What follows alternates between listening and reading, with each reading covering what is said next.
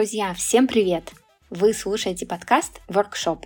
Меня зовут Алина Олегберова. Я работаю в международной корпорации, живу в Мадриде и являюсь карьерным консультантом. В этом подкасте я со своими гостями обсуждаю темы, связанные с работой, карьерой и самореализацией. Спасибо, что слушаете мои выпуски. Я буду благодарна, если вы поставите звездочки в Apple Podcasts. Это очень поможет продвижению. У подкаста есть телеграм-канал. Там я публикую дополнительные материалы и рассказываю про свою работу. Присоединяйтесь. Ссылку вы найдете в описании. Прежде чем перейти к основному выпуску, я хочу порекомендовать вам подкаст, который называется «План развития». Этот подкаст ведет предпринимательница Валерия Розова.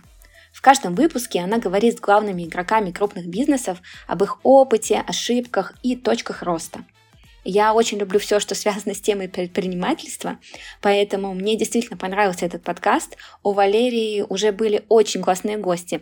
Например, первый сезон посвящен образовательным продуктам, и среди гостей подкаста были уже основатели Skyeng, синхронизации, Skillbox, Setters Education, все те компании, которые находятся на слуху. В общем, это искренняя моя рекомендация послушать этот подкаст. Еще раз скажу, что он называется «План развития». Ссылку вы найдете в описании. А сегодняшний выпуск я записала с Олей Поляковой. Оля ведет блог в Инстаграме, который называется My Corner Office и пишет о построении карьеры в Северной Америке. Я несколько лет уже читаю ее блог, стараюсь не пропускать ни одного поста, потому что Оля очень круто и интересно пишет про работу и дает потрясающие рекомендации. Наш выпуск, который получился и который вы сейчас услышите, это по сути гайд по построению карьеры в Америке. Но важно сказать, что Олины рекомендации будут работать везде, независимо от того, где вы находитесь. Я сама буду переслушивать этот выпуск и применять то, что мы обсудили, и надеюсь, вы также найдете его полезным. Приятного прослушивания! Оля, привет! Привет, Алина! Очень рада, что ты стала гостьей моего подкаста, потому что в своем блоге, ты делишься просто бесценным количеством потрясающей информации про карьеру, и именно с тобой хотелось обсудить много тем, связанных с построением карьеры в корпорации, с культурными особенностями работы в Америке и так далее. Надеюсь, что мы все эти темы сегодня затронем. Но прежде всего, для тех, кто с тобой не знаком, хочу попросить тебя рассказать про твой карьерный путь. Коротко, но расскажи в любом случае, как ты оказалась в Америке, в каких компаниях ты работаешь, работала, и вообще про э, свой блог тоже немного, потому что, возможно, не все его знают. Всем привет, меня зовут Оля Полякова. Uh, у меня были 15 лет работы в People Functions, да, все, что касается Human Resources, People Operations, тренинги, развитие, обучение персонала. А начала я свою карьеру в м, зеленом возрасте 19 лет в американской компании по подбору персонала в Москве. После пары лет там ушла в Big Three Consulting, а в HR-функции и через 4 года мне предложили должность э, в североамериканской команде по обучению и развитию персонала. А, и вот так в 25 лет с такими большими глазами, ничего не понимающими, я переехала из Москвы в Чикаго, а, захватив с собой мужа в охапку, а, вот, который все бросил и поехал со мной. И после 12 лет в BCG, компании, в которой я работала, Boston Consulting Group, я ушла в Big Tech, я работала в Амазоне, где руководила Sales Enablement, это обучение и развитие продажников в цифровой рекламе Амазона, Digital Ads. Вот. А, и сейчас я работаю в Enterprise Tech, тоже занимаюсь обучением, развитием персонала. А уже несколько лет веду блог а, по теме карьеры и работы в США. Меня очень сильно бомбило от абсолютно нерелевантных и неправильных советов на Фейсбуке, во всевозможных русскоязычных группах в Америке. И вот с этим посылом я пошла в Инстаграм. Как оказалось, посыл очень сильно срезонировал. И где-то с 2019 года я, у меня есть частная практика консультирования а, по вопросам поиска работы, а, профессиональной адаптации в США. Есть несколько программ индивидуальных и групповых, а, где я помогаю русскоязычным иммигрантам найти себя в своей новой родине и построить ту карьеру, а, которая полностью использует их потенциал. Раз уж мы заговорили о твоих клиентах, э, скажи, с какими, ну, наверное, с каким запросом чаще всего обращаются? Это запрос по помощи в поиске работы, но, может быть, с какими ты сталкиваешься с заблуждениями? Например, я знаю, что часто людям кажется, что там нерелевантно российское образование, а, либо опыт э, наш никому не нужен за границей. Вот какие мифы ты встречаешь и что ты обычно на это отвечаешь, если а, тоже как как-то коротко, да, это можно э, осветить, mm-hmm. вот, чтобы снять какие-то самые-самые первые, самые базовые, может быть, страхи или заблуждения на этот счет. А, да, я работаю, мой фокус это Северная Америка, а именно Канада и США. У меня есть несколько клиентов из Мексики, но фокусируюсь я все-таки на таком а, корпоративном североамериканском секторе. И у нас на самом деле отличается ландшафт карьерный а, между Канадой и США. Если говорить про США, то здесь это страна, в которую сложно переехать в плане легализации но легко найти работу, когда вы там.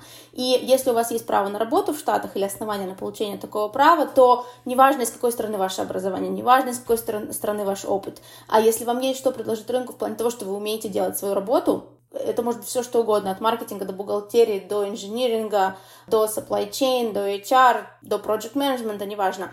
Если вы умеете говорить на английском на рабочем уровне, да, то вы найдете работу даже в условиях текущего очень тяжелого рынка. А сейчас рынок у нас самый плохой за время моих наблюдений, это 12 лет а, в Штатах. А, поэтому а, здесь, если у вас есть образование из любой точки нашей замечательной планеты, и у вас есть корпоративный опыт, но в том числе, в принципе, не обязательно опыт из больших корпораций. Я работаю с клиентами, у которых э, был малый бизнес, которые работали в небольших компаниях, которые работали в госструктурах на постсоветском пространстве. А вытащить ценное и полезное можно из любого опыта. В Канаде у нас немножко другая история. В Канаду гораздо проще переехать, гораздо проще легализоваться, страна гораздо более открыта для мигрантов, но у них другая система культурной ассимиляции — и там гораздо сложнее найти работу, не имея зарубежного, а, не, не имея местного образования или опыта. А поэтому в Канаде зачастую моя рекомендация это пойти получить а, местное образование, хотя бы на уровне какого-то graduate certificate, сертификата, программы годовой, а, чтобы немножко эти барьеры снизить входа, входа для себя. Опять же, у нас два разных формата, как происходит адаптация и как общество принимает профессиональных иммигрантов между Канады и США. Но в целом все эти мифы, что нужно идти учиться обязательно, получать местные дигри в Америке, да, и без этого не возьмут, нет. Сотни моих клиентов доказывают обратное. А, мифы, что нужно идти на начальную должность и прям спускаться в самый, на самый-самый старт карьерной лестницы, а, тоже нет. Как правило, если у вас совсем не было опыта работы в западных компаниях, а, я не рекомендую руководящую должность, но не потому, что вы плохой руководитель, а потому, что культурный контекст настолько сильно отличается, а что вам слишком много придется за раз условно выучить, а значит гораздо выше шанс такого профессионального провала, да, а, а моя задача помочь вам и максимизировать шансы и успеха в первую работу в США, чтобы задать правильную профессиональную траекторию. А, так что да, это все точно мифы, и мифов много, и вот как раз их я на протяжении последних пяти лет а, стараюсь все эти мифы разрушать и опровергать. В чем, на твой взгляд, и по твоим наблюдениям многолетним, особенности американской корпоративной культуры по сравнению с российской? Я понимаю, что в России у тебя меньше, да, уже по количеству лет опыта работы, и за последние 10 лет э, могло что-то поменяться, но в целом, я думаю, какие-то ментальные особенности, они точно остались. И mm-hmm. вот как тебе кажется, что ты могла бы отметить на этот счет? Ну, здесь я буду говорить, наверное, не только про одну страну, а про все такое постсоветское пространство, потому что профессиональный э, культурный код там очень похож, и у меня, в принципе, приблизительно равномерно распределяются клиенты из постсоветских стран. С точки зрения основных отличий, корпоративная культура, она в Америке гораздо более коллегиальная. Мы привыкли к гораздо более директивному подходу. Я начальник, ты дурак. Все идем строим в ту сторону, потому что я так сказал. И опять же, да, это отличается от компании. Есть хорошие компании, как бы я здесь э, делаю обобщение, но в целом вот эта э, наша ментальность и желание, да, к более директивному стилю управления в Америке гораздо все более коллегиально. И для меня это сначала было большим фактором а, и триггером раздражения, потому что я думала, ну почему мы все еще обсуждаем? Мы обсуждаем и обсуждаем, кругами ходим, мы могли уже пять раз сделать и двигаться дальше, а мы все еще обсуждаем, как мы будем делать. Да? Вот это планирование, то, как мы будем планировать работу, это э, реально э, здесь наблюдение, и очень многих выходцев из постсоветского пространства оно раздражает. Самое большое отличие, над которым многие спотыкаются, это юмор на работе настолько нужно быть аккуратными с юмором. А вот здесь у меня даже были примеры в блоге а, подписчиков увольняли за неправильное использование юмора, которое было воспринято как харасмент, как эм, неадекватное общение на работе. То есть вот моя рекомендация всем, кто приезжает сюда, просто выключите свой юмор, его здесь не поймут. А, у нас есть два типа культуры, да, а, есть несколько есть а, критериев, но один из критериев это уровень контекста. Low context и high context culture. А, например, а, Россия постсоветское пространство это high context culture. Очень много между строк. Нам ну, нужно, мы понимаем этот контекст, нам не нужно обязательно что-то словами говорить. Америка это low context culture. И все, что вы говорите, считывается в прямом смысле. Это означает, что юмор и сарказм не будут работать и, скорее всего, послужат основанием для неприятностей на работе. А коллеги из, э, не знаю, Великобритании и, может быть, латиноамериканских стран Южной Африки вас поймут и с вами посмеются, но а, ваш американский босс вызовет вас на ковер после этого. А вот это вот мои такие основные наблюдения. А, и в целом, в принципе, а, первое время на работе больше слушать, наблюдать и стараться как бы мимикрировать, да, но при этом не теряя себя. Я вижу, что мои клиенты, особенно те, кто уже переехал в США, у кого есть этот драйв поменять как-то свою ситуацию, э, иммигрировать в другую страну, они все мега успешны на работе. Просто потому, что у них есть вот этот вот внутренний код, вот эта внутренняя настройка работать на результат, работать качественно, работать хорошо, и просто нужно немножко стилевую специфику отшлифовать, чтобы не вызывать отторжение культурное, да, у принимающей культуры. А как же вот эти все, знаешь, э, ну, мне кажется, что у нас есть стереотип о том, что американцы, они очень конкурентные, что надо просто бороться за свое место под солнцем, если ты работаешь в Америке, э, очень маленькое количество отпускных дней, к которому мы не привыкли, э, люди живут, чтобы работать, да, то есть нет work-life balance. Из того, что я наблюдаю из твоего блога, что на самом деле это стереотипы, что все можно совмещать и можно жить сбалансированно сбалансированной жизни, если выстраивать нужные границы, но как будто бы все равно на это нужно прям отдельный фокус делать, потому что действительно там это сложнее. Насколько это корректное наблюдение? А, здесь, на самом деле, все немножко более нюансно, да, то есть у нас есть э, общие социокультурные реалии, с которыми мы не можем условно бороться. Ну, мы долгосрочно с ними боремся через политические институты, но в целом в Америке нет э, института социальной защиты э, сотрудников, нет медицинского страхования, доступного тем, кто не трудоустроен, да, или оно доступно очень узким слоям населения. И работа, по идее, предоставляет вашу главную социальную защиту. То есть, потому что медицинская страховка очень дорогая, и поэтому многие люди, э, правда, держатся за работу, да, потому что без работы а, один какой-то э, инцидент, одна какая-то медицинская проблема, и вы банкрот, условно говоря, да, потому что стоит это может десятки, сотни тысяч долларов. А, это первое, то есть как бы корни у этого трудоголизма, они в том числе в социальных структурах общества. А с точки зрения того, как американцы работают, э, тоже немножко другое. Э, видели, наверное, много эти мемы, да, что европейцы пишут, вот я в отпуске а весь август, если вам что-то от меня надо, напишите еще раз в сентябре. А американец пишет, «Э, у меня, значит, операция по пересадке почки, и буду через три дня. Вот это имеет здесь, да, в этой шутке есть доля шутки в том плане, что гораздо большая степень эм, присоединенности к работе, и включенности в работу, в том числе в отпуске. То есть я своим командам, когда я руковожу командами, я прям заставляю их выключаться. Я сейчас беру продолжительный перерыв от работы на 5 недель, я удалила с телефона все рабочие приложения чтобы у меня даже соблазна не было заходить, да. И я, в принципе, в отпуске не взаимодействую с коллегами и тренирую всех своих коллег делать так же. А из серии, что э, мир не остановится от того, что вы не будете проверять почту неделю, пока вы в отпуске. Некоторых коллег сложно выгнать в отпуск даже на неделю. То есть я всегда беру максимально весь свой отпуск, уезжаю регулярно на две недели зимой, а еще два-три раза по неделе, там, по полторы в течение года, если позволяет количество отпускных дней. Повезло мне, что в Амазоне, где было две недели отпуска, я работала во время пандемии, когда ездить было особо некуда, и можно было работать удаленно, если мы куда-то ездили. Вот это, да, есть такой фокус.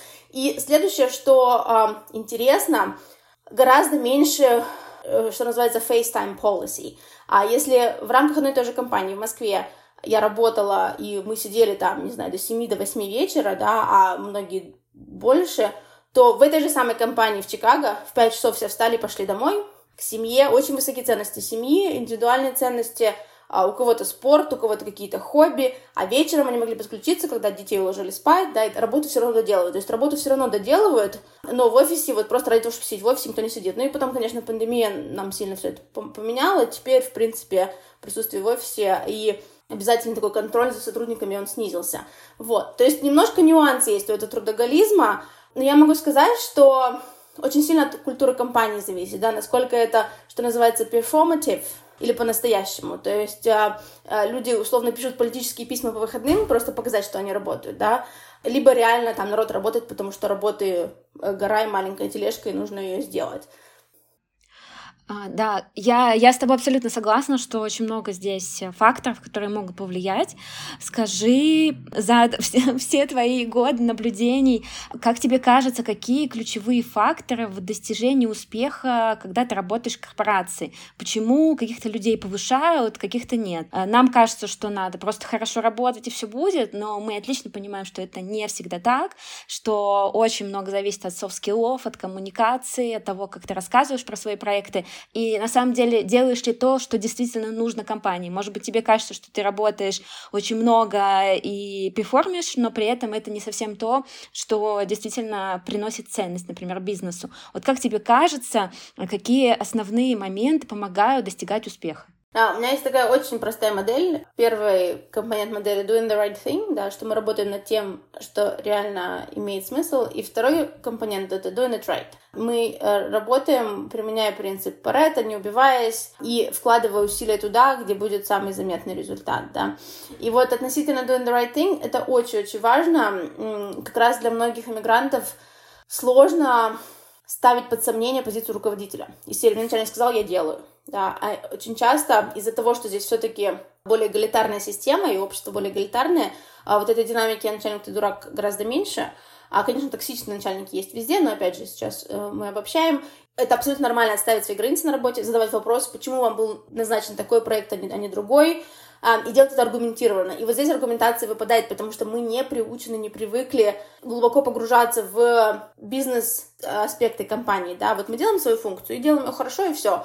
Нет, нужно а, для того, чтобы хорошо работать, для того, чтобы быть сотрудником, которого повышают, продвигают, за которого радеют, нужно расширять свое понимание вообще полного контекста. А, моя мантра такая, вы должны понять, как ваша компания делает деньги, как ваша работа, которую вы выполняете, этому помогает. А если вы не можете отследить цепочку как то, что вы делаете с понедельника по пятницу по 8 часов в день, влияет на финансовый результат компании, то вам нужно идти и задавать вопросы и пытаться эту цепочку для себя выстроить. Это первое. А, и это как раз про то, что делать хорошую работу недостаточно, да, нужно делать ту работу, которая важна.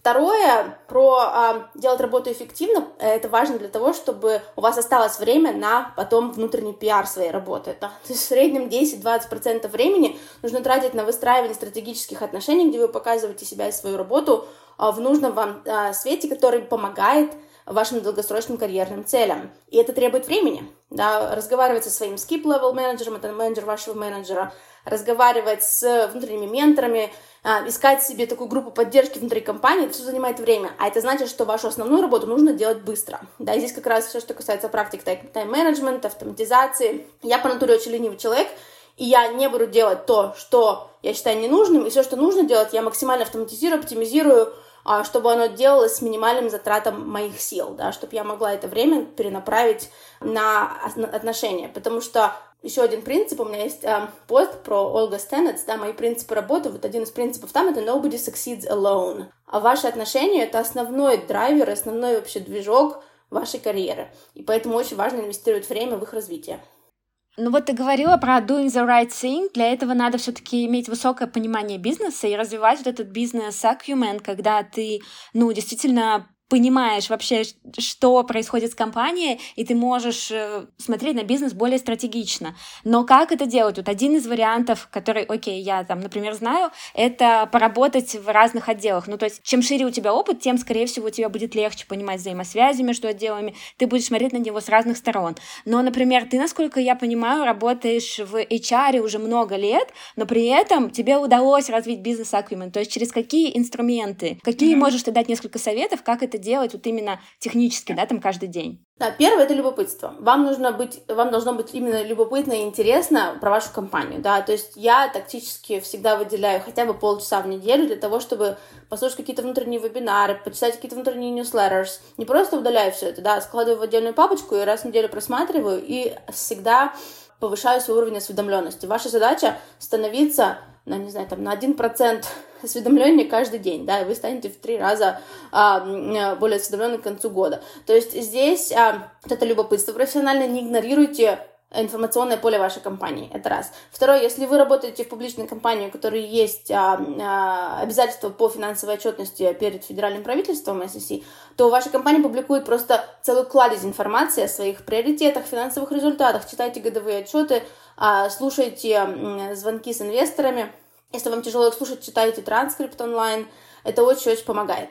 И третье, развивайте свои компетенции за пределами своей функции. Один из самых часто рекомендуемых обучающих продуктов, которые я советую своим клиентам для повышения бизнес-акимен, это мини-MBA от Wharton на Курсере. Называется он Business Foundation Specialization.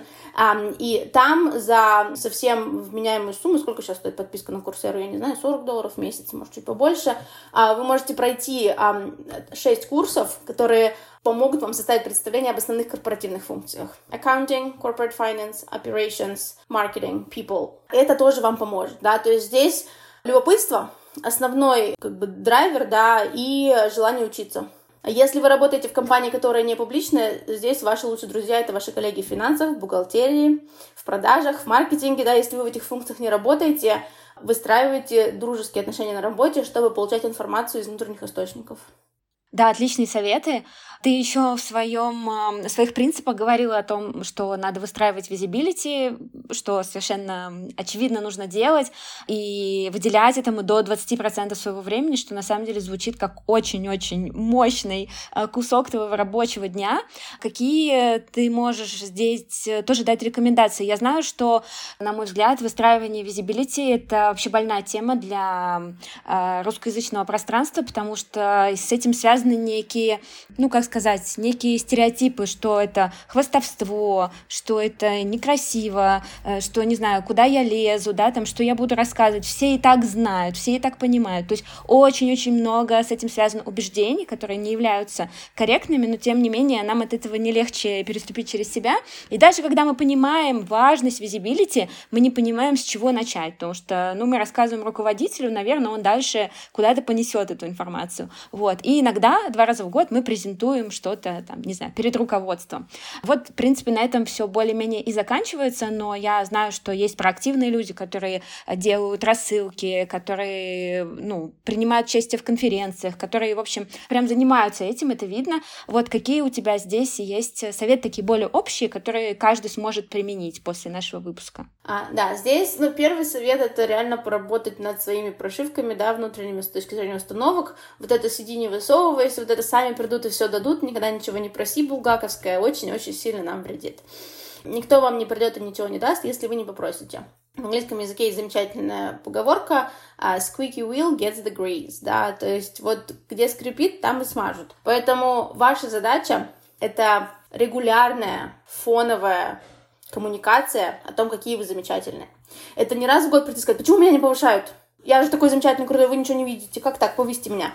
Ваш руководитель не должен слышать о вашем желании быть повышенным во время performance review. Вы опоздали на год, если вы это поднимаете на время performance review. Это должна быть постоянная повторяющаяся тема ваших one-on-one, да, ваших встреч один на один на протяжении 6, 9, 12 месяцев, на которые вы активно это обсуждаете.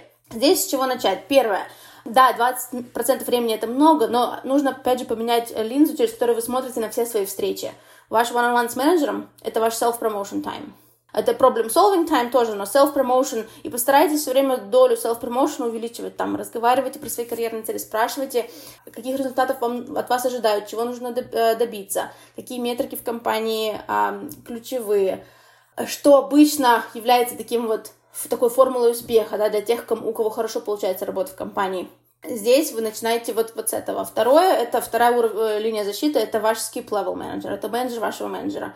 Раз в квартал, раз в полгода, в зависимости от того, как удастся попасть на их календарь, обязательно с ними общайтесь. И со э, старшими менеджерами, вообще моя любимая когорта для выстраивания отношений и репутации в компании, это peers вашего менеджера, то есть это руководители департаментов, которые подчиняются тому же начальнику, что и ваш начальник. Это вот э, сфера влияния, а, во-первых, не сильно удалена от вас с точки зрения иерархии, а во-вторых, эти люди, скорее всего, будут э, э принимать решения коллегиально, потому что решения повышения в Америке принимаются коллегиально, как правило. Даже они, скорее всего, будут в той группе, которая будет влиять на ваше э, повышение в той или иной э, степени. Вот. Как это делать? Это можно делать на разных этапах вашей работы, да, если вы начинаете какой-то большой проект, какую-то большую задачу, можете пойти к ним за советом, но не просто из серии «что, что делать?», нет, вы приходите, показываете свою подготовку, что вы провели вот такие-то исследования, посмотрели такую-то аналитику, не знаю, э, вот у вас три варианта, но вы не знаете, какой выбрать, спросите их, чтобы они порекомендовали. А, люди обожают давать советы, используйте это для себя, да, а, идите к ним в, в такие моменты. С точки зрения коммуникации результатов, тут, конечно, и причем результаты мы коммуницируем не только в конце проекта, но и промежуточные, да, вот у вас есть первый какой-то срез данных, первый результат какого-то проекта, тренинга, запуска, неважно чего, да, коммуницируйте в каких-то общих Slack-каналах, в Teams, где у вас команда, празднуйте, подсвечивая не только себя, но и команду, всех остальных, да, здесь очень важно использовать такое понятие, как sharing the credit, вы не хотите быть таким вот а, нарциссом, который только про себя говорит, всегда подсвечивайте команду, но постоянно коммуницируйте свои результаты, в том числе промежуточные. И а на one-on-one с руководителем и на встречах со skip-level менеджером всегда, опять же, связывайте свою работу с, с макроцелями организации, да, что вот я работаю над этим проектом, я понимаю, что а, у нас целевая, главная стратегическая цель — это увеличить ну, продажи в регионе Южная Европа, вот так вот мой проект туда вписывается. Даже ваше упоминание стратегических целей которое, в принципе, понятно, понятно, почему над этим проектом работаете, даст понять вашему руководителю, что вы мыслите на уровень выше, да, то есть здесь вот Постараемся из тактического перейти в стратегическое, хотя бы в коммуникации, а со временем и работа подтянется. Особенно, если вы будете потом активно этого просить. Класс.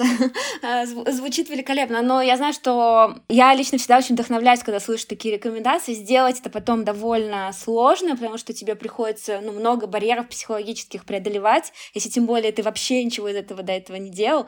Но это, безусловно, очень помогает. То есть, наверное, стоит начать с того, что максимально комфортно удается, например, общение с руководителем, и потом постепенно выстраивать эту, yeah. этот yeah. путь. Плюс я могу сказать, что в моей карьере ни разу не было такой ситуации, когда я бы обратилась к коллеге и сказала бы, слушай, мне так интересно, чем занимается твой отдел, ты такую классную работу делаешь, видела, вы такой проект сделали, очень круто, хочу узнать больше, давай встретимся на 15 минут в зуме. Меня еще никто не послал.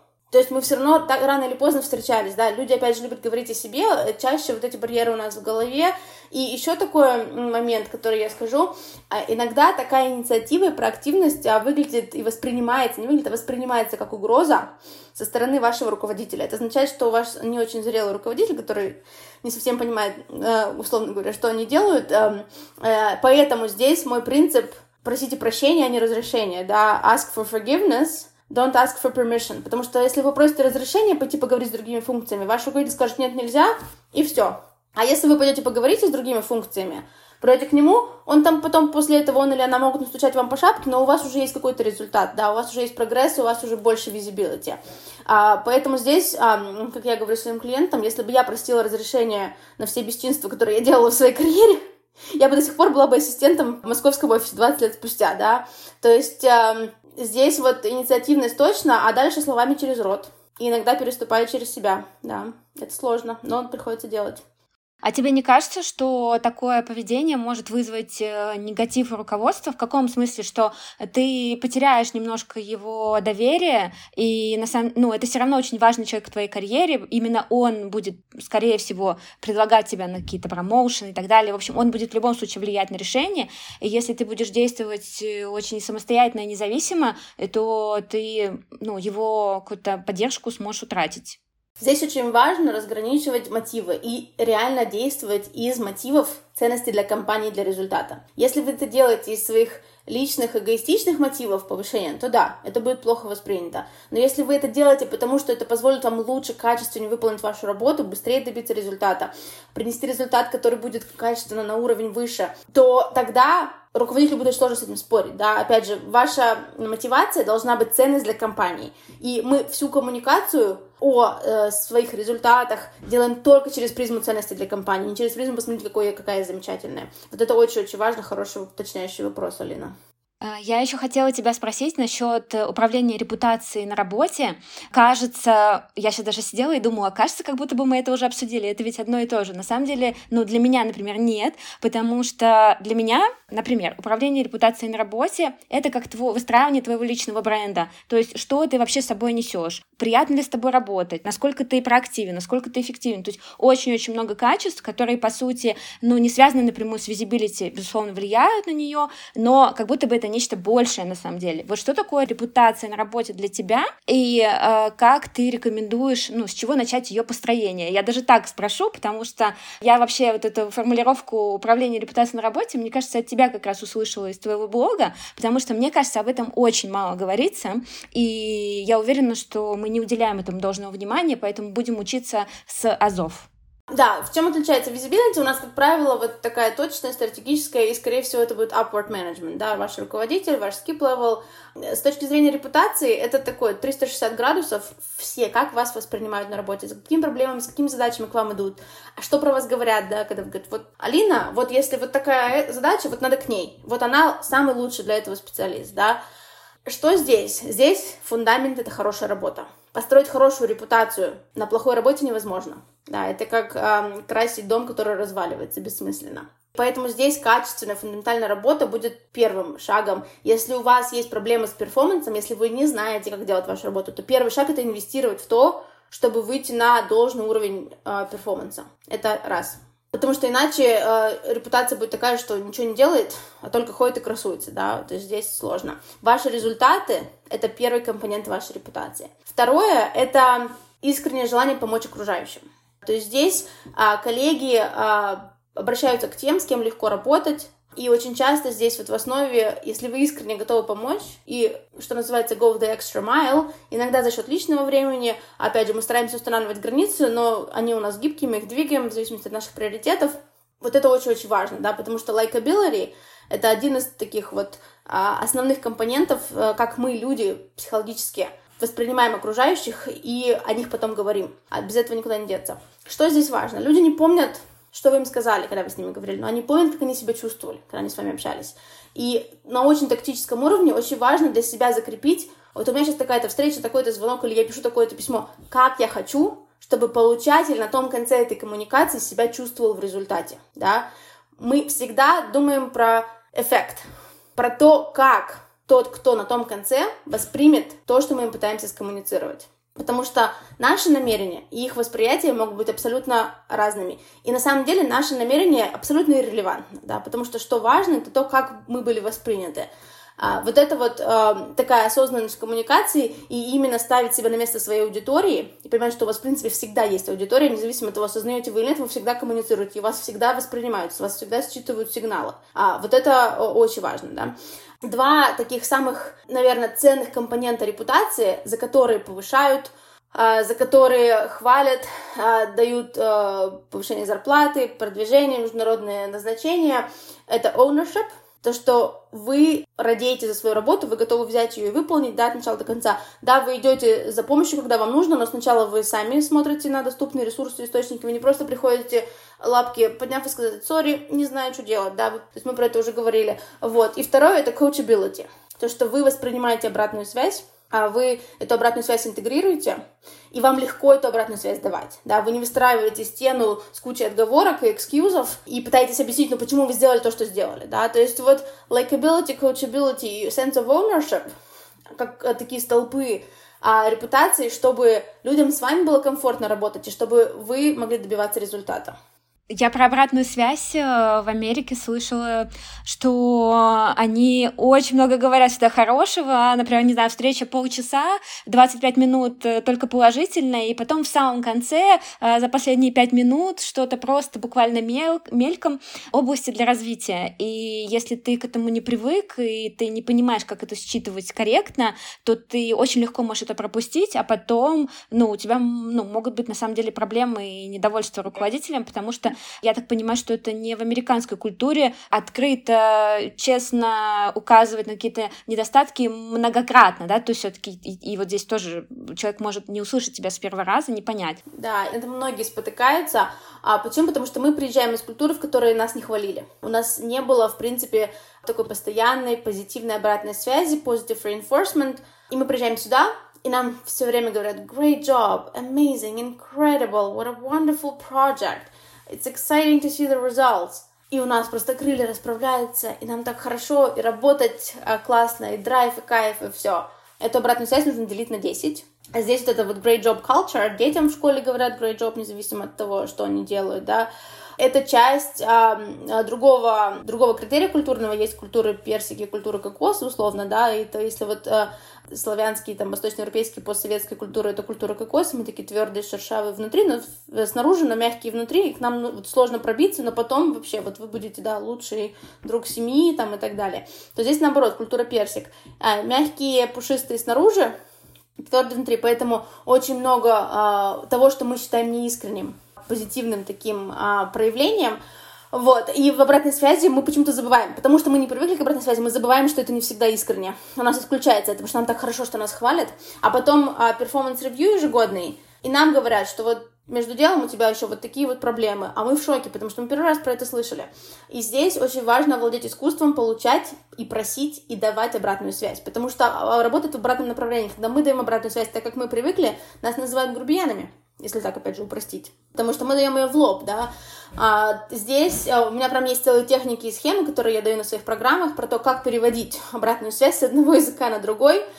А, но в целом есть несколько шикарных книг. Radical Candor, одна из них, Thank you for the feedback, другая. Я их часто рекомендую у себя в блоге, а, которые вас научат техникам запроса, принятия и обработки обратной связи, потому что обратная связь — это всегда стресс для организма. Особенно конструктивная обратная связь, да, когда от нас что-то хотят, а, вот, и правильно ее воспринимать и метаболизировать так, чтобы было не больно, это такой очень-очень важный навык, да, но то, что позитивное в моменте делите на 10, а вот этот фидбэк сэндвич, который вам дают, что все классно, вот есть какие-то проблемы, но вообще все классно.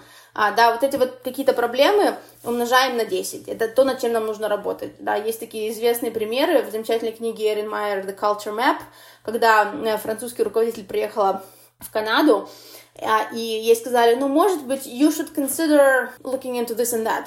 Она такая, oh, I considered I'm not gonna do that. Да, а оказалось, что это была огромная проблема и такой большой прям пробел в том, как она работала с подчиненными, и это чуть не стоило ей карьеры. То есть, опять же, да, позитивную в моменте обратную связь делим на 10, конструктивно-отрицательную во время performance review умножаем на 10. Получается приблизительно сбалансированная картинка. Да, у нас Radical Candor и The Culture Map не первый раз уже упоминаются. Мы их еще раз с радостью добавим в описание, это прекрасные книги. Но, кстати, знаешь, в Radical Candor, например, она наоборот, э, у нее такой подход, что надо давать быстро, четко обратную связь, буквально за 2-3 минуты, сразу, как только да. ты что-то заметил. То есть она, наоборот, э, ее особо не приправляет э, никакими соусами. Ну, это от обратного, да, то есть Radical Candor — это то, как пофиксить культуру sugar-coated feedback в Америке, да, то есть вы вот ее читаете и понимаете, а, все, что мой менеджер делает не так, а теперь понимаю, как, да. Я, кстати, только сейчас, когда ты говорила, я вспомнила, у меня босс, он из Канады, вообще сам канадец, и он э, никогда особо не говорит никакую негативную обратную связь, но у него есть такая штука, что, например, я что-то высказываю, какую-то идею или какое-то пожелание, и он такой, ну, э, там, не знаю, делай, как считаешь нужным, ну, типа там, можно, да, и я просто чувствую, что, может быть, конечно, и можно, но лучше не надо. Или когда вам говорят, oh, that's interesting, это означает, что они с вами не согласны, да, и это вообще ни капельки не интересно. Да, опять же, у меня прям есть такой э, словарик перевода с одного корпоративного на другой, э, который мы прорабатываем с клиентами на моей программе по корпоративной коммуникации в Северной Америке. Да, да, я прям сейчас с тобой говорю, мне наконец-то картинка складывается. На самом деле это все не так страшно, потому что я, например, не знала, и, может быть, знала, но забыла какие-то детали, которые изучала до этого теоретические, но ты чувствуешь все равно по человеку, когда он действительно искренне э, говорит, и его что-то завлекает, какая-то идея, когда он действительно, ну, это делает как такую вежливую отмашку, вежливую оговорку, и тогда ты такой, ну, окей, ладно, я не пойду в эту сторону, кажется, идея не зашла. Да, так что, ну, это, это считывается, в принципе, из контекста тоже. Смотри, еще хотела с тобой обсудить такой момент. Есть выражение, которое уже сто раз все слышали, называется manage your manager. То есть как будто бы, я знаю, у меня есть друзья и знакомые, ну, которые бывают, что выходят на какую-то работу, либо меняется руководитель, и им попадается, ну, например, может быть, не самый опытный руководитель, иногда в худших вариантах какой-то токсичный, либо не умеющий выстраивать работу, любящий микроменеджмент, тогда, когда человеку требуется, наоборот, свобода действий. То есть там, в общем, разные есть сценарии, и как будто бы кажется по этой фразе, что действительно, ну, мы можем управлять многими вещами, но ведь это не так, А, но здесь э, навык, который я предпочитаю, э, на котором фокусируется, называется upward management, да, то есть э, мы э, менеджем наверх, не только там своему менеджеру, это будет зависеть от того, кто у вас стейкхолдеры, и здесь это про то, кто рулит процессом. Потому что у нас природа не терпит пустоты, вакуум все равно будет заполнен. И если вы не драйвите свой рабочий процесс, то кто-то другой будет делать это за вас. И моя рекомендация, что вашим рабочим процессом управлять должны вы. Я часто наблюдаю в иммигрантах из а, постсоветского пространства из-за истории того, как складывалась корпоративная культура, и культура в социуме, позиция жертвы, да, что вот, как бы, ну, мне же сказали, вот, или мне не сказали, я не сделал, да, вот вам нужно из позиции жертвы перейти в позицию деятеля, по-английски это называется agency, это то, что вы сами должны отвечать за состав и качество своей работы. Вы можете эту границу двигать все дальше и дальше со временем. Сначала это будет некомфортно, но э, чем больше и больше вы это делаете, как это выглядит тактически? Это work planning, очень важный навык, да, где вы приходите на один на один с, на ваш one-on-one с руководителем и прям говорите, here's my focus for the week, here's what I'm doing, uh, here's why, here's how it's connected to the key priorities that we've discussed before, let me know if you have any questions. Да, то есть вы приходите, говорите начальнику, вот над этим я работаю и почему. Вопросы, замечания, а не выжить от начальника, да, это сделать. То есть это начинается вот с таких небольших поведенческих изменений, когда вы руководите процессом. Это настройка вашего базового календаря. Когда вы не ждете, что вам там понаставят, да, вы сами себе ставите свои основные рутины. У меня в календаре стоит ланч, у меня в календаре стоит утренний ревью, у меня стоит вечерний ревью, у меня заблокированы какие-то личные commitments, я uh, деклайню звонки, которые в утреннее время, когда мне нужно ребенка в школу отводить. Я говорю, что нет, это не работает. А я могу сделать какое-то исключение, да, если это важный звонок, но каждую неделю с вами встречаться в 7.30 утра я не буду, извините. Вот, то есть э, здесь и настраивать свой базовый календарь так, чтобы вам просто структурно не могли туда вот такие встречи поставить, да, это ваша ответственность. Регулярные коммуникативные церемонии. One-on-one с руководителем. Вы не поверите, сколько людей ко мне приходят с запросом, что я не знаю, как мне назначить one-on-one с руководителем, он со мной их не делает, да. Вы их назначаете, вы тюкаете руководителя, пока он с вами не будет их делать. Вот прям шлете каждую неделю. Это их работа, это их обязанность. Отменяется, назначайте на следующий. Не хочет recurring one-on-one, вы назначаете раз в неделю полчаса, по факту это будет one-on-one, но ваш начальник будет думать, что это что-то другое. То есть здесь и усиливайте письменную коммуникацию. Если ваш начальник не хочет с вами общаться в синхронном режиме, переводите это в асинхронный режим, пишите им письма. Тот же самый work plan, да, что вы сделали, чтобы у вас э, был э, бумажный след, как бы paper trail того, что вы делаете, чтобы руководитель видел, что вы за рулем, что вы управляете своей работой. Вот это гипер важно. Почему? Потому что тогда руководитель будет вас корректировать у них будет возможность, не то, что вы должны все сразу правильно, нет, у них будет возможность корректировать, и вы будете сотрудником, которого гораздо проще менеджить. А, у каждого руководителя есть внутренний рейтинг в голове. Да, вот у меня, значит, Вася и Катя это просто проблемные сотрудники, да, вот Маша вообще супер, с ней никаких проблем, вот, а Дима вообще суперстар, да, как бы, то есть вот ваша задача вот в этом внутреннем рейтинге вашего руководителя передвинуться на место сотрудника, с которым меньше всего проблем, который, у которого все под контролем, который все драйвит, придет за помощью, когда нужно, на которого реально можно положиться, да, то есть здесь вот эти э, регулярная коммуникация, коммуникация заранее. А у меня недавно был такой пример на практике, когда девушка получила запрос, у них был performance review, и нужно было заполнить форму, и она такой перфекционист, она ждала до последнего, чтобы эту форму отправить, а потом, в общем, там был ряд обстоятельств, в результате которых начальница обвинила ее в том, что она перенесла встречу, потому что форма была не готова. На самом деле форма была готова, девушке потом пришлось там какие-то манипуляции проводить, показывать, когда был файл готов. Ну, в общем, там уже такая началась э, forensic discovery, абсолютно ненужный очень болезненный. Все бы этого могло не быть, если вы поставите себе за правило, что всю коммуникацию менеджера вы отправляете за сутки. А performance review лучше дня за три, потому что вы не знаете, э, всегда делаете assumption, да, что ваш менеджер очень занят, и что им некогда читать вашу коммуникацию непосредственно перед встречей. Отправляйте за день, за два, за три. Вот это вот время для реакции между стимулом и реакцией, да, вот это, э, это очень-очень э, хороший инструмент, и я рекомендую его использовать, то есть здесь вот нужно работать всегда на опережение своего менеджера. Вот upward management — это про это. Ты сейчас говорила, я думала о том, зависит ли это от должности. Ну, то есть, условно, все это можно делать, когда ты уже на senior уровне там и выше, но когда ты, например, junior или специалист, как будто бы это сложно. Мне кажется, что 90% того, что ты озвучила, можно делать на любом уровне, независимо от того, где ты находишься. Но вот, например, э, смотри про выстраивание границ, да, там, что в 7.30 я не принимаю звонки. Ну, это как бы такой радикальный пример, но в целом скорее человек на начальной позиции не сможет так сказать, потому что у него не будет authority, у него не будет поддержки стороны должности, что он может что-то деклайнить. Как тебе кажется, это так или это может делать в любом случае? Надо учиться, надо учиться с ранних лет. Надо учиться, здесь еще нужно смотреть на контекст и культуру организации, да, то есть, например, если у вас рабочий день, там, с 8.30 до 5, и вам назначают регулярно звонки в 7.30 утра, это просто нарушение законодательства в том числе, да, как бы, то есть, и если, например, вы работаете, вы живете на западном побережье США, много работаете с Европой, у вас внутренние звонки, тогда разговаривайте с руководителем, чтобы сдвигать ваше рабочее время, да, чтобы после трех часов у вас были flexible hours. То есть здесь, как бы, в принципе, я всегда топлю за то, что э, выбивать себе неконтролируемое рабочее время, да, то есть что главное работать на результат. Опять же, почему мы возвращаемся к тому, что все начинается с хорошего иногда отличного качества работы, да, то есть вам должны доверять, вы выстраиваете это доверие рано. Но если вы на ранних этапах своей карьеры будете на все соглашаться, вы тоже натренируете окружающих так с вами обращаться. И они всегда будут вам назначать звонки на 7.30 утра. Если компания провозглашает одной из своей ценностью сотрудников, их благополучие, то вы прям пишите менеджеру, говорите, слушай, ну вот у меня маленькие дети, детям в 8 утра нужно идти в школу, в 7.30 каждую среду я разговаривать не могу, у меня нет никакого бэкапа. И это outside of our work hours. Let's look at alternatives, да, то есть здесь, если менеджер скажет, нет, все, стратегический ключевой проект, вы говорите, хорошо, я буду искать for backup childcare arrangements, but my workday will finish at 3 p.m. Да, то есть никогда не давайте без какой-то выгоды для вас, да, то есть это всегда должны быть, должен какой-то обмен ценностью быть, то есть если вы прогибаетесь, то и компания должна идти вам навстречу, и вы не спрашиваете их, вы просто их ставите перед фактом. И это можно делать на всех этапах карьеры, Опять же, я знаю, что некоторым типам личности это сложно. Люди просто не любят идти на конфликт, считают, что это конфронтация. Я такой по натуре бунтарь и не признающий авторитетов. Я э, даже на самых ранних этапах своей карьеры всегда спорила со всеми начальниками. И, конечно, это мне стоило многих каких-то карьерных возможностей в том числе, да.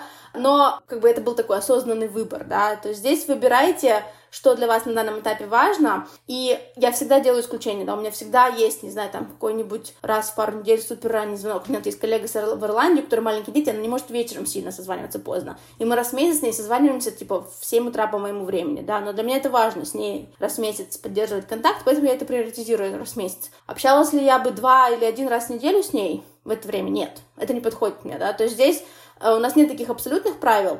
Э, всегда оценивайте cost versus benefit и принимайте решение.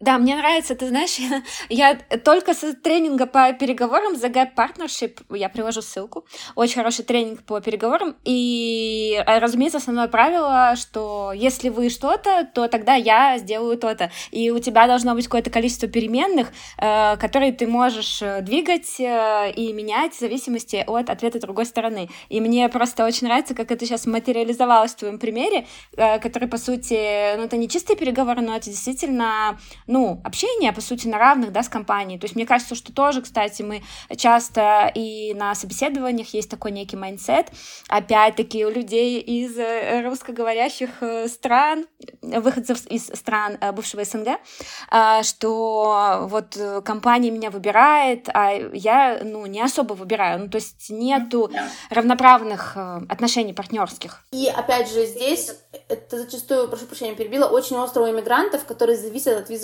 статуса и иммиграционное будущее которых зависит от их работодателя. И здесь мы очень часто боимся да, идти на какие-то конфронтации, на все согласны. А, но я скажу так, опять же, что если вы хорошо работаете, Потому что, скорее всего, как иммигранту на, визы, на рабочих визах вам не доплачивают, потому что могут наш суровый капитализм дикий позволяет. Все мои клиенты, которые получали грин-карты, увеличивали свой доход иногда на 50%, а иногда и в два раза. Uh, просто потому что компания знает, что вы от нее зависите, находясь на визе, и они вам платят столько, сколько им разрешает департамент труда, да, но не намного больше. Вот. Сейчас с большим um, движением uh, прозрачности оплаты труда это меняется, но в целом все равно. И здесь еще поэтому очень часто иммигранты не хотят, да, отстаивать свои границы, но, опять же, можно делать это мягко. Самый частый пример, который я привожу, это про ваш уровень ответа и скорость ответа в переписке и в мессенджерах. Вот когда вы пишете какому-то директору, вице-президенту, там, chief marketing officer кому-то, вы же не ожидаете, что они вам ответят прямо сейчас. Вы думаете, что они заняты, важный человек, у которого есть работа, который не сидит в имейле и ждет, когда придет письмо от Оли, чтобы на это письмо ответить. Ваша задача такой же уровень уважения предоставить себе. И поэтому не сидеть в inbox е, а делать работу, да, Опять же, ваша работа может быть в inbox е, если вы там в customer support где-то, да, и ваш, или вы uh, executive assistant, и вы работаете на intake. Но для большинства функций это, это не так. И здесь вы тренируете окружающих, как с вами общаться. Если вы на каждое письмо отвечаете за 5 минут, они будут ожидать через месяц, через 3, через 6, что Оля всегда отвечает за 5 минут. Ей можно написать в любое время дня и ночи, она ответит. А если бы Оля изначально отвечала бы в течение 4 или 6 рабочих часов, или вообще в течение 24, да, особенно если в компании провозглашается, что вот на письма мы отвечаем в течение суток, как правило, да, то здесь очень важно поговорить с командой эти нормы. Например, если на письма мы отвечаем в течение 24 часов э, в рамках рабочих часов, то есть в пятницу получили в обед, до понедельника обеда ответили, то на мессенджер мы отвечаем в течение там часа, да, там, или двух часов. Или всегда в статусе показываем мессенджер, онлайн мы или не онлайн. Обсудив вот это, не сдавайте своих позиций. Даже если у вас есть время, не отвечайте сразу. Хотите написать письмо, напишите, поставьте delayed response через час. А почему? Потому что вам нужно тренировать окружающих на то, как общаться с вами. Отличный совет. Ты знаешь, я еще мы немножко заговорили про э, переговоры, и я поняла, что хочу спросить у тебя про оферы. Как ты считаешь, можно ли негашировать э, оферы? И если да, то как это лучше сделать? Или, может быть, от каких параметров это зависит, да? То есть как почувствовать, где можно, например, это сделать, а где нет? В целом, в США, за исключением нескольких компаний, подразумевается, что вы не примете первый офер, что вы всегда придете с ответом, скажете, и не обязательно вы будете негашировать э, составляющую базовой зарплаты, да, может быть, вы, вы скажете, если у вас оплата обучения, да, или э, если гибкость там в плане работы, с другой стороны, многие компании сейчас предлагают four weeks anywhere, если у вас есть разрешение на работу в тех странах, да, но вы с каким-то запросом придете в ответ. Есть исключения, э, Funk, да, то есть Facebook, теперь уже Meta, Amazon, Netflix, э, Google, Apple, они, как правило, вам сразу скажут, какой у них пакет. То есть они спросят у вас сначала, скажут, окей, вот такой вас устраивает, и вы продолжаете интервьюироваться. Либо перед тем, как э, там меняется немножко, да, Amazon сразу спросит, потом подтвердит, когда будет офер давать. Apple перед э, отправкой письменного оффера вам устный даст и вытащит из вас согласие, да. То есть тут отличается э, и с ними торговаться сложнее. То есть там тоже есть как бы тактики, но, как правило, например, Google практически не торгуется. Вот, особенно сейчас у нас рынок повернулся, теперь это employer market. Все остальные компании всегда, как правило, делают, что называется low ball, да, то есть они дают по нижней границе, подразумевая, что вы попросите чуть-чуть, да, как правило, там иногда это может быть там, 2, 3, 5, 10 тысяч, в зависимости от а, уровня зарплаты, да, это, это небольшой какой-то процент. Поэтому в целом негашировать нужно и можно. Мягко, не агрессивно, но мы задаем вопрос, if there is any flexibility in the pay, based on the level of the role and my experience, I, I thought that this would be a little bit higher, или прям даже конкретную сумму им называете, э, и на это реагируют нормально. Чего нельзя делать, и я видела такое подписчица, мне написала, и я сказала, так, пожалуйста, не делайте, это был пример у меня в сторис. Она попросила зарплату на 20 тысяч больше, а, работу из дома, хотя вакансия была гибрид два дня из офиса, больше дней отпуска, еще что-то. И опешив от такого уровня запросов, компания сказала, вы знаете, наверное, мы с вами не совпадаем по ценностям, и мы офер отзываем. То есть здесь тоже у нас должно быть адекватное восприятие себя, рынка и ситуации, да, и если вы не а, Нобелевский лауреат с уникальным набором качеств и с 35 патентами за вашим именем, и компания вас очень хочет и согласна на все, то, скорее всего, ваш запрос должен быть адекватен, да, вашему уровню и ожидания нужно корректировать здесь. А плюс постоянно делать э, исследование рынка. Ваши цифры не должны быть с потолка, они должны быть обеспечены сравнительным анализом по тому, что предлагают в вашей географии, в вашей функции и в вашей отрасли. И сейчас очень много ресурсов, которые помогают этот анализ сделать. Давай хотя бы несколько ресурсов назовем, потому что я знаю, что для людей, которые в России, там у нас, в принципе, нету, ну, у нас нету практики, когда компании рассказывают об ожидаемом уровне зарплаты, из них очень сложно вытащить вилку, они всегда ожидают, что ты сначала скажешь какую-то цифру, и это вечная борьба, mm-hmm. просто какую же цифру назвать, никто не делится своим уровнем зарплаты. Я знаю, что есть Glassdoor. Какие еще есть ресурсы? Mm-hmm. Значит, uh, Levels FYI для теха, levels.fyi, Indeed Salary Salaries. Потом есть замечательный недавний свежий ресурс Salary Transparent Street. Это просто девочка ушла с работы и пошла с микрофоном на улицу задавать людям вопрос про то, сколько они зарабатывают, а теперь они все это переделали в базу. Есть отраслевые, например, для Big Four аудит компаний, а, можно Big Four Transparency, по-моему, называется. Есть PayScale а, сайт, то есть есть несколько сайтов, у меня есть Reel, где я кто хочет, может ко мне в Инстаграме перейти посмотреть. У меня прям есть рил со всеми этими источниками. Что еще важно, что во многих штатах, э, Калифорния, Колорадо, Нью-Йорк, Вашингтон, работодатель обязан, Иллинойс, э, работодатель обязан вам дать range, когда вы у них спросите. Поэтому все, что вам нужно, это сказать, если вас спрашивают, oh, uh, what are your salary expectations, вы можете сказать, ну, я вообще не уверен, но, судя по всему, вы пытаетесь понять, как бы вписываюсь я в range или нет, а какой у вас range? И они по закону обязаны, если они в вакансии не обозначили, в некоторых штатах, например, в Нью-Йорке и в Калифорнии нужно в, в job description указывать. А, но иногда компании не следуют этим правилам, э, решают, что лучше они заплатят штраф, если на них пожалуются. Но когда вы голосом, словами просите во время э, скрина с рекрутером, они обязаны по закону, они не могут сказать вам, нет, мы не предоставим эту информацию. И они это прекрасно знают, они могут, знают, что их могут записывать, если они все вам говорят.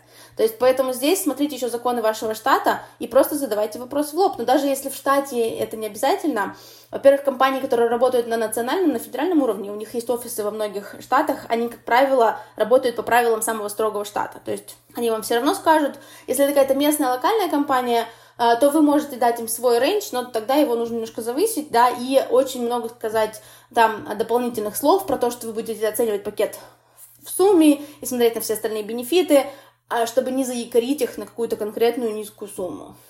Или не напугать их высокой суммой, да, потому что если ваша сумма будет слишком высокая, а на самом деле вы очень хотите эту работу, и вы готовы идти на зарплату ниже, опять же, поэтому мы даем вилку и говорим, что ну, вообще буду смотреть на общий компенсационный пакет. Если пакет супер-мега классный, я могу где-то немножко подвинуться. Угу. Да, согласна. Мне очень понравились э, формулировки, которые ты даешь. Они э, такие мягкие, потому что есть еще такое восприятие, что как будто бы от тебя прям требуется какая-то конкретная цифра, и ты прям вообще, ну, зажат в этих рамках, в этих тисках, и мы забываем иногда о том, что на самом деле это диалог. Ну, то есть, э, как бы, и, и можно, можно управлять этим, как любой другой беседой, то есть это довольно-таки любопытно. Последний вопрос на сегодня, и мы завершаем. Как понять, когда уходить с работы? Мне почему-то захотелось у тебя это спросить. Вообще, мне почему это важно обсудить? Потому что мне кажется, что есть люди, которых в целом как будто бы все устраивает, но на самом деле они не полностью довольны, они чувствуют, что что-то не так, но страшно менять по многим причинам, либо не хочется, может быть, э, какой-то предыдущий негативный опыт, либо они слышат вот эти вот истории про layoffs, да, про сокращения, и они думают, ну ладно, там стабильность лучше, чем что-то. Понятно, что здесь у каждого свои приоритеты, но в целом как тебе кажется, какие есть индикаторы того, что пора задуматься о смене работы? Здесь эм, у меня такая троефекта, да, я говорю про три критерия. Это про наполнение работы, про то, что вы делаете, да, нравится ли вам то, как вы проводите свои трудовые будни. А второе — это э, уровень инвестиций времени, да, сколько вы времени проводите на работе. Потому что иногда бывает, что работа очень классная, мы ее очень любим, но работаем мы по 80 часов в неделю, и нам хочется из этого лезть в петлю, да, то есть здесь вот именно количество времени и усилий, которые вам, или, например, у вас хорошая работа, 40 часов в неделю, все нравится, но у вас комьют, там, по 2 часа в одну сторону, да, это тоже мы добавляем в рабочее время, смотрим. А, и третье, это уровень компенсации, который вы получаете, да, то есть это вот наши три таких а, больших столпа, на которые я рекомендую смотреть. Когда у вас начинается дисбаланс, тут мы сравниваем это со своими ценностями и приоритетами, и смотрим, готовы ли мы идти на какие-то компромиссы. Но, как правило, в какой-то момент это все выходит в дисбаланс, и когда этот дисбаланс для вас уже нетерпим, нужно менять работу. Моя первая рекомендация всегда посмотреть, что можно поменять в условиях текущей работы. Почему? Потому что иногда у нас есть какие-то системные проблемы, которые мы за собой носим с места работы на место работы. Да, и тут от перемены мест слагаемых как бы результат будет тот же самый. Мы все своих тараканов принесем на новое место работы, и через год снова будем там несчастны. То есть, может быть, нам стоит разобраться с какими-то системными проблемами в коммуникации, выстраивании отношений, или сменить функцию направления, да, например, мы хотим в бухгалтерию, хотим идти в FP&A, Financial Planning and Analysis. Что мы можем сделать? Гораздо проще сменить функцию внутри компании, как правило, чем выйти на рынок и как бухгалтеру искать работу в FP&A, не имея при этом там опыта, да, и пытаясь как бы отстроиться на своем бухгалтерском опыте, который, да, конечно, смежный, но, как правило, будут искать людей с FP&A опытом. То есть здесь моя рекомендация такая, вот эти три компонента, наполнение, усилие, время и компенсация, находятся ли они в приемлемом для вас балансе, И сделали ли вы все возможное для того, чтобы потравить тараканов на текущем месте работы, чтобы они с вами на следующее место работы не переехали? Класс. Огромное спасибо за бесценное количество классных советов.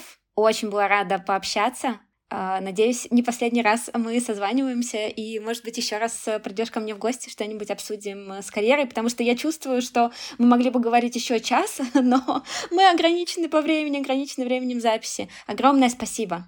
А спасибо большое, Алина, что пригласила. Рада была пообщаться. Тем много, дискуссий много. Буду рада будущим встречам. Пока. Пока.